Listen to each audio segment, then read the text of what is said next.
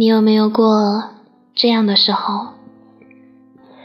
有一天，一个人的你生病了，看着手机里的通讯录，突然想打给他，心里有很多很多话想和他说，或者只是想说一句“我想你了”，或者只是想听他温暖的声音，然而，却在电话接通的一瞬间。一句话都没有说出口。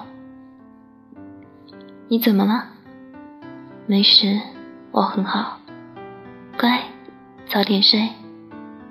好，晚安，晚安。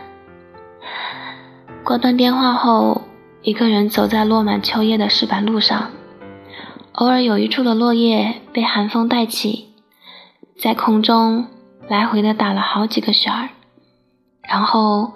落到了不同的角落，有的被行人踩碎，发出簌簌的声响；有的被打扫进垃圾桶，更有的从此远离泥土，成了别人把玩的标本。路过一家药店，店门口的音响里不断的放着店铺的各种折扣活动。这个冬天，药店人头攒动，竟然一点。也不比超市少，反而更显孤寂。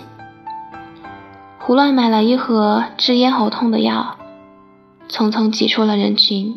小区门口拿了双十一的两个快递，都是给爸爸妈妈买的冬天御寒的衣服。对自己好像除了生病了舍得买药之外，好像并不见得有多大方。脚底像踩着棉花一样软绵绵的，几乎是闭着眼睛爬楼回家。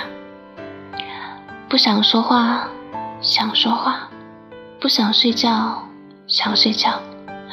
干涩的药灌入嘴里，轻抿一口，还好，似乎比藿香正气水的味道要好一些。躺在床上，等待。